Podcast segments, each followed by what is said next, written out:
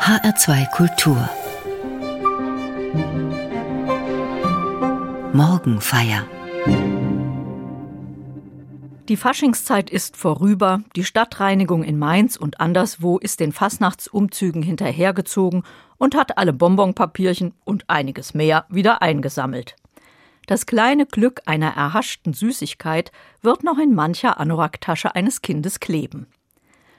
Ich erinnere mich gut an die Freude, als Kind ein paar Bonbons am Straßenrand gefangen zu haben. Das Hoffen auf Glück gehört wohl zu uns Menschen, auch jenseits der Faschingsbonbons. Es heißt ja auch ein Sprichwort, der Mensch lebt nicht vom Brot allein. Der Satz stammt aus einer Geschichte der Bibel – ein paar Sätze aus ihr sollen heute diese Morgenfeier begleiten. Da wurde Jesus vom Geist in die Wüste geführt, damit er von dem Teufel versucht würde.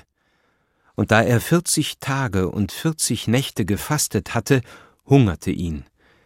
Und der Versucher trat zu ihm und sprach, Bist du Gottes Sohn? So sprich, dass diese Steine Brot werden.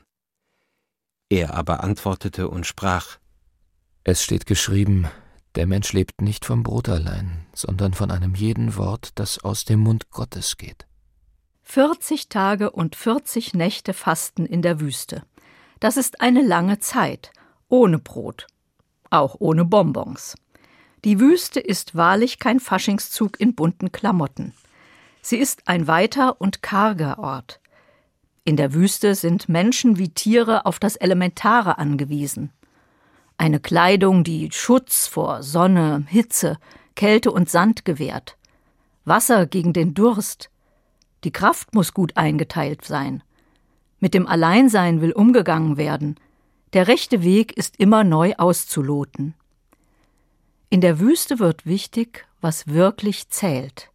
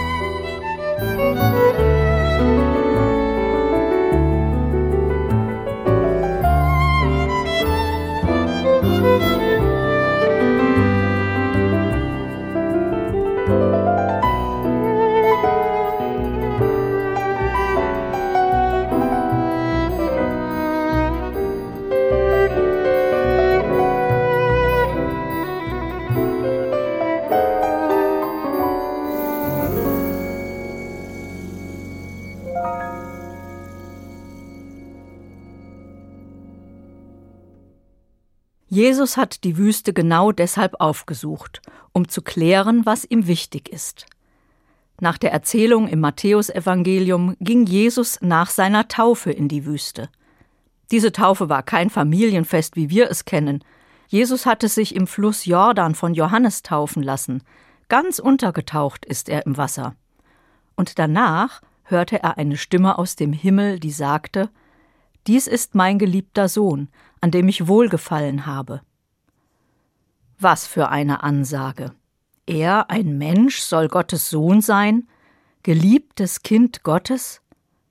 Was heißt das? Will er die Ansage annehmen? Um das zu klären, geht Jesus an einen ruhigen, weiten Ort, wo ihn nichts und niemand ablenkt. Die Bibel sagt, der Geist Gottes führt ihn dahin. Gott ist also da, auch in der Wüste. Darauf hat sich Jesus verlassen. Dieses Gottvertrauen wünsche ich mir, wenn ich mich allein fühle und mich aufmachen muss, um schwere Fragen zu klären. Und dann wünschte ich mir, so eine Liebeserklärung im Ohr zu haben. Du bist ein geliebtes Kind Gottes. Jesus hat dieser Zusage getraut. Sie hat ihm Sinn und Ziel gegeben im Leben. Für Christinnen und Christen begründet die Geschichte von den 40 Tagen Jesu in der Wüste eine 40-tägige Fastenzeit. Sie beginnt mit dem Aschermittwoch und endet mit dem Osterfest. Manche Menschen verzichten in dieser Zeit auf Alkohol, Fleisch oder Süßigkeiten. Andere nehmen sich bewusst vor, weniger zu konsumieren. CO2, Klamottenkauf, Handykonsum. Weniger ist mehr, ist die Haltung des Fastens. Aber in der Geschichte von Jesus in der Wüste geht es um mehr als einen Verzicht. Es geht um den ganzen Menschen. Wer bin ich? Was macht mich aus? Was brauche ich zu einem guten Leben? Jesus will für sich klären, was es heißt, ein geliebtes Kind Gottes zu sein. 40 Tage lässt er in der Wüste das Essen beiseite. Und natürlich ist er nach 40 Tagen körperlich ausgezehrt. Vielleicht sieht er vor lauter Hunger schon Brot in den Steinen, die in der Wüste liegen. Auf jeden Fall tritt ihm in diesem Moment der äußersten Schwäche der Teufel entgegen und sagt Wenn du Gottes Sohn bist, dann verwandle diese Steine in Brot. Der Teufel ist ein biblisches Bild für das Böse. Ich finde, hier kommt der Teufel erst einmal ziemlich verständnisvoll daher. Er scheint zu wissen, wie es Jesus geht. Brot aus Steinen wäre eine feine Sache, vor allem wenn man Hunger hat. Mit seinen Worten sagt der Teufel auch, du könntest es besser haben, jetzt gleich, Hokus pokus und alles wird gut. Du bist doch der Sohn Gottes, kann der nicht alles? Eine verlockende Idee. Wie oft habe ich mir gewünscht, dass in schweren Zeiten genau das passiert. Hokuspokus und alles ist gut. Aber Hokuspokus gibt es nicht und es nützt auch nichts, weder in der Wüste noch sonst wo im Leben. Der Teufel verlockt Jesus vordergründig zu einem schnellen Taschenspielertrick. Dahinter steht die eigentliche Frage: Wer bist du? Bist du Gottes Sohn Darin steckt auch die Frage nach der Macht Gottes, nach der Macht der Menschen, nach den Verlockungen der Macht.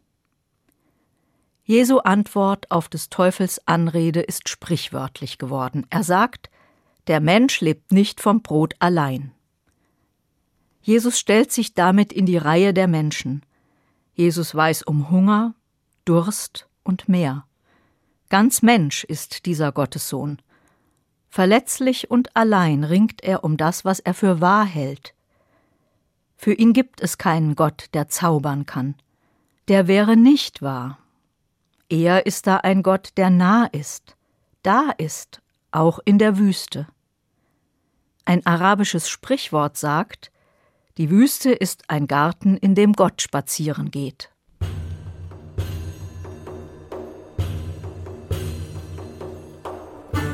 Musik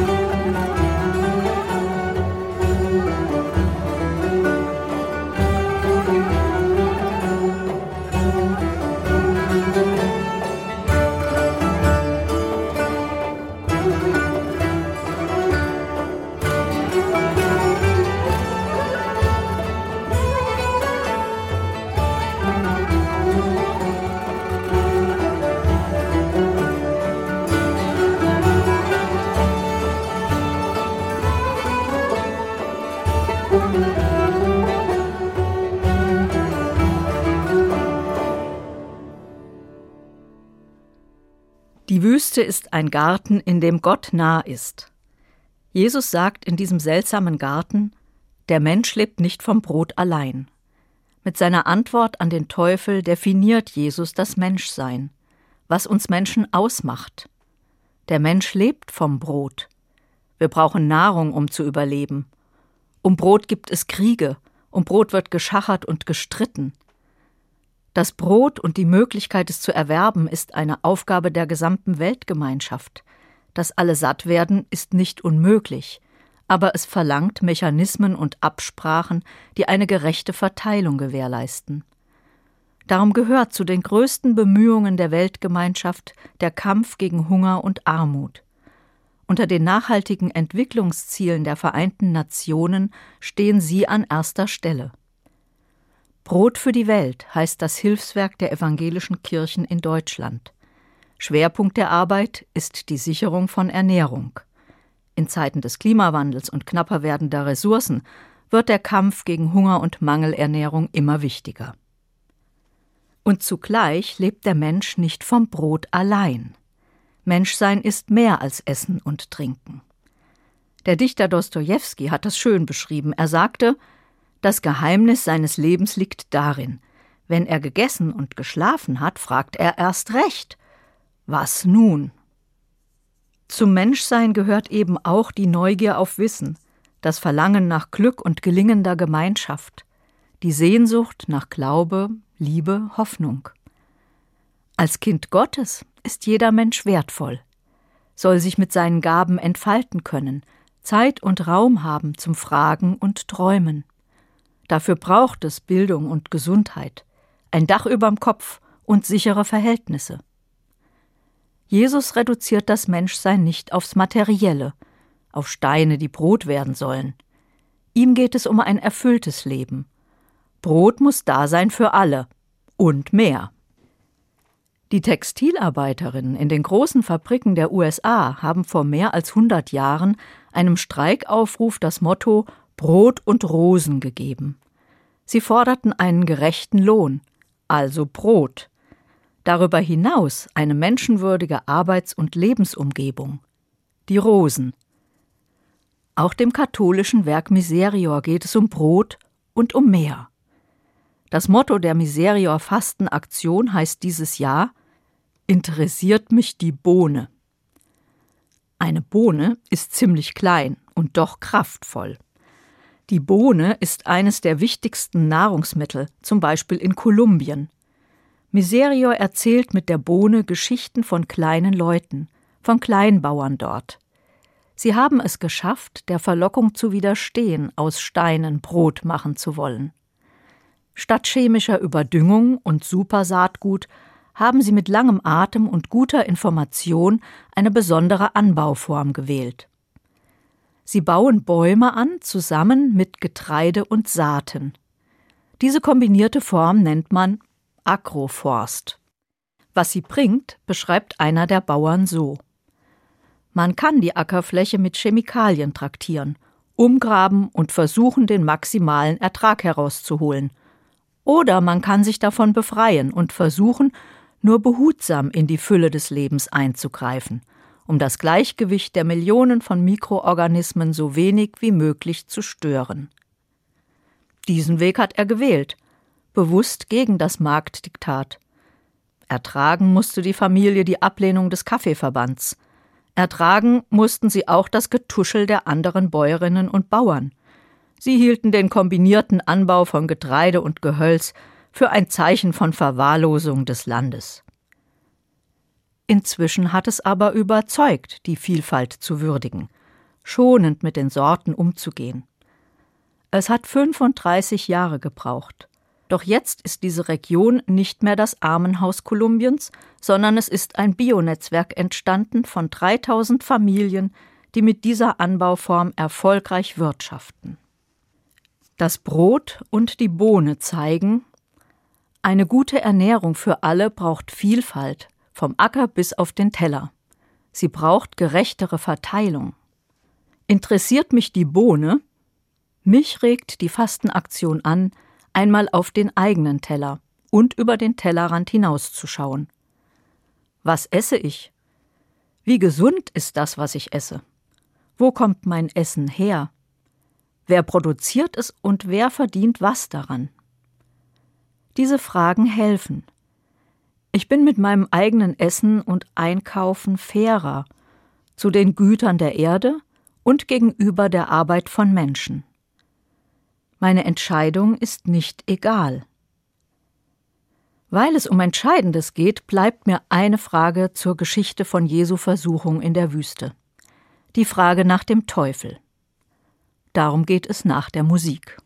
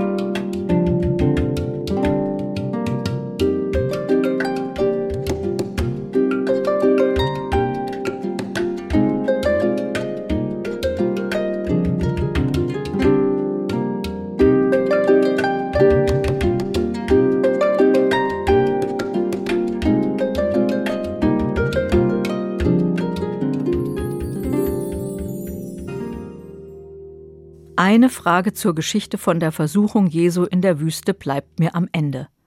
Warum der Teufel? Selbst im Kasperle-Theater ist er nicht mehr der Renner. Wozu braucht es diese Figur? Mit dem Bild vom Teufel kann beschrieben werden, worum es in Entscheidungssituationen auch geht. Es gibt die Möglichkeit und Freiheit, die falsche Entscheidung zu treffen.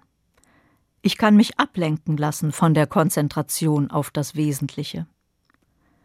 Für Jesus stand nicht an, einen Hokuspokus in der Wüste zu veranstalten. Er wollte wissen, was die Zusage Gottes bedeutet, du bist mein geliebter Sohn.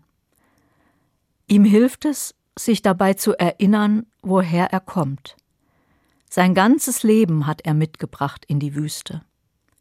Er ist das Kind einer jüdischen Familie, im jüdischen Glauben aufgewachsen. Jesus ehrt und kennt die Gesetze und Regeln der Torah, der fünf Bücher Mose und der jüdischen Weisung. Viele dieser Worte werden ihm in der Stille der Wüste durch den Kopf gegangen sein. Es ist ein Satz aus der Torah, den Jesus zitiert, wenn er sagt, der Mensch lebt nicht vom Brot allein, sondern von allem, was aus dem Munde Gottes geht. Damit erinnert Jesus an das Manna-Wunder, das dem Volk Israel in der Wüste geschehen ist, das sagt, die Idee des Teufels, Steine zu Brot zu verwandeln, ist unnötig. Gott hat lange davor Menschen in der Wüste nicht verhungern lassen. Gott hat sie aus der Sklaverei in ein Land geführt, in dem Milch und Honig fließen. In dieser jüdischen Tradition lebt Jesus und vertraut darauf, dass Gott aus der schlimmsten Lage Gutes erwachsen lassen kann. Ich wünsche mir das jeden Tag neu. Mich auf Gott verlassen, ihn in meinen Wüstenzeiten gegenwärtig erfahren. Manchmal gelingt mir das nicht.